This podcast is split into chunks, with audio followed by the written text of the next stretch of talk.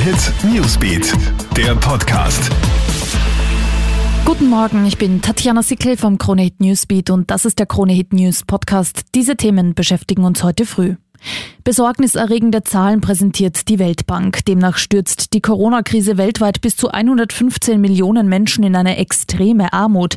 Erstmal seit 20 Jahren werde die Zahl jener zunehmen, die mit weniger als 1,60 Euro am Tag auskommen müssen.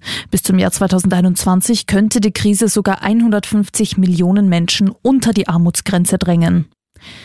Vor knapp einem halben Jahr wurde der Corona-Familienhärtefonds eingerichtet. 90.000 Anträge von betroffenen Familien sind diesbezüglich eingetroffen, aber ganze 25.000 davon sind immer noch nicht bearbeitet worden. Darunter auch Anträge aus dem April, obwohl es damals noch hieß, mit diesem Fonds würden Familien schnell und unbürokratisch unterstützt. Laut Ministerium seien die Anträge unvollständig. Bei den betroffenen Familien herrscht aber Frustration.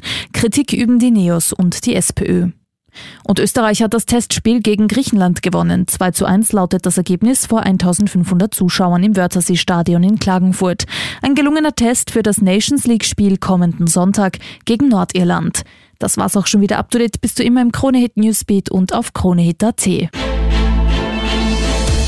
Kronehit Newsbeat, der Podcast.